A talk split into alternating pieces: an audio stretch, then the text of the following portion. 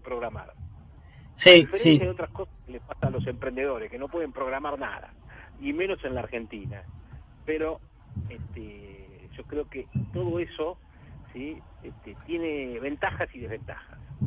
Es decir, el, el no poder programar ¿sí? te implica una gran capacidad de reacción, o sea, es acción-reacción. Sí. Porque cuando todo está, mira, yo te digo, yo tuve la experiencia de haber vivido en el exterior un par de años, eh, te estoy hablando de, de que yo viví en Brasil este, en la década de, del 90, hacia el Sí. 1989, ¿cierto? ¿Sí? Y eh, yo fui a dirigir un club hotel allá en, en Bucios y tenía como segundo a un suizo, ¿sí? Sí. Te digo, Brasil siempre se caracterizó por ser muy parecido a la Argentina. O sea, Sí.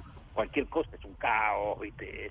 Eh, un montón de impuestos, todo, todo el dólar subía, bajaba, lo, pasaba lo mismo que acá. Sí, sí. Y le dije, Peter, ¿cómo digo, estuviste en Suiza, este, eh, eras chef en un hotel internacional y te viniste a Brasil, acá que esto es un caos? Ah, pero acá hay emoción, esto es aventura, le digo. No podemos hacer un promedio. Dice, yo allá en Suiza ya sabía lo que iba- me iba a pasar dentro de los próximos 20 años. Digo, no podemos hacer un promedio, digamos. Yo no te digo que sea Suiza, pero Sí. tampoco el caos, que no sabe, al otro día te levantaba y no sabía lo que pasaba. Sí, sí, sí. sí. Esto le pasa al emprendedor, ¿no? Se levanta a la mañana y no sabe lo que le va a pasar, porque los precios le suben, le bajan, este, los proveedores le, le entregan, no lo entregan. O sea, es imposible planificar en ese estado de caos. Sí, sí. Sin embargo, vos fíjate que los emprendedores siempre le han encontrado la vuelta a todo esto, porque tienen esta capacidad de reacción que muchos otros no tienen. ¿Quiénes triunfan? Triunfan aquellos que ven más allá del día a día. Sí. Vos fíjate, ¿sí? vos decís, y las grandes empresas también lo hacen, eh, una corporación como Google, ¿no? que tiene sus ingresos asegurados por mucho tiempo, Sí. sin embargo, vos viste que ahora ha dejado de su lugar de fotos que sea gratis, Sí, sí. o que sea eh, gratis y limitado. ¿Y esto por qué? Bueno, porque en los últimos dos años le bajaron los ingresos publicitarios un 20%. Sí. Y, y el problema no es ese que le hayan bajado el 20%. Es que la estimación que hacen es que para los próximos tres años le va a bajar a un 50%. Entonces, vos tenés que tomar la medida a tiempo. Sí. tener la intuición de lo que te va a pasar en el largo plazo. Y esto le pasa a muchos emprendedores que no ven más allá de esto. ¿sí? Eh, obviamente nosotros hemos comentado algunos fracasos eh, espectaculares, como por ejemplo en 1980 el presidente de IBM declaró quién iba a querer tener una computadora en su casa. Sí, totalmente. ¿Eh? Es decir, vos fijate que a veces las visiones estratégicas no son todas este, acertadas. Bueno, hay un caso muy, muy interesante también, el de Kodak. Yo entrevisté al, presidente de Kodak en Argentina este, unos cinco años antes de que cambiara el mundo real con la tecnología digital.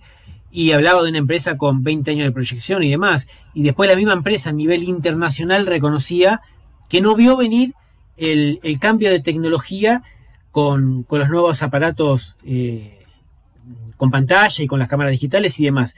Una empresa como Kodak que debería tener este, gente este, preparada y, y recurrir a gente profesional que la hay y la había en ese momento para ver lo que iba a ser el mercado.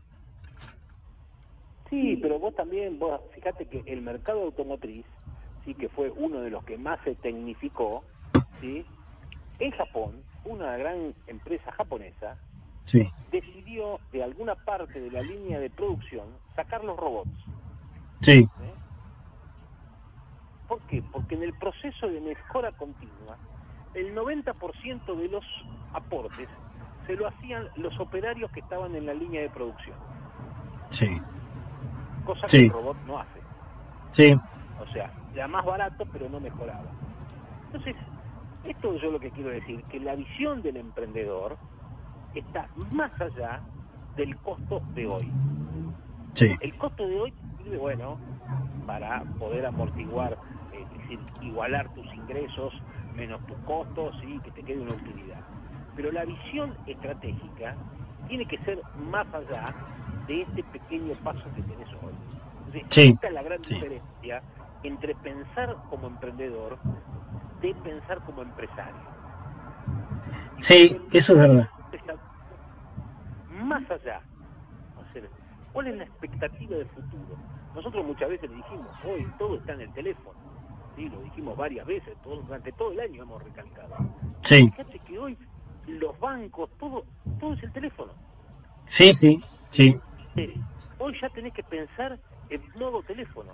No se puede eh, pensar de otra forma, porque el que no está con el teléfono está fuera del mercado. Sí, sí, sí. Bueno, de hecho, la, el, el, casi el 60% de las pymes hoy en todo el país, casi el 60% de las pymes en todo el país, hoy no tiene una web, un sitio web en condiciones o no lo tienen. Pymes y habla una web, que es algo ya, es arcaico y viejísimo no tener una web. Y imagínate la tecnología vinculada al mobile, al teléfono, ¿no? Este, el desfasaje tecnológico es muy grande. Sí, pero además una cosa, el emprendedor, ¿sí? hoy ya está con otras cosas, ya está con Instagram, ya está con, con otras plataformas que le permiten ¿sí? Eh, estar en modo virtual, porque la virtualidad llegó para quedarse. Sí, sí, sí. que de puntos llegó para quedarse. Es decir, que aquellos que no pueden adaptarse su modo de comercializar a través de la virtualidad y va a quedar, en el corto plazo va a quedar fuera del mercado. Por eso yo le digo a los amigos emprendedores que no solamente hay que pensar en el ingreso, en el gasto y su utilidad presente, sino ver más allá en el futuro. Es decir, vos fijate que lo que eran todas plataformas de lo que era el mercado turístico que se habían desarrollado y expandido durante los años del 2015 al 2019, habían sido furor, sí.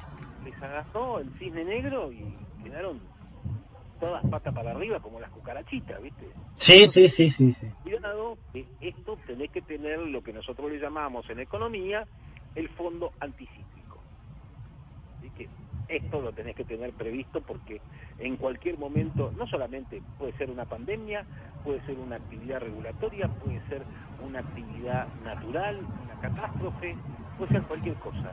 Entonces, los emprendedores y los empresarios tienen que estar preparados porque esto no es que es de hoy nada más, no es esto que pasó ahora la pandemia. Eh, puede ser una pandemia o puede ser otra cosa. Mi recomendación a los emprendedores, muchachos, sigan haciendo, sigan creando, pero miren un poquito más allá de lo que el horizonte corto les está marcando. Impecable, Luis, impecable. Nos reencontramos una semana. Un gran abrazo, Néstor. Nos vemos.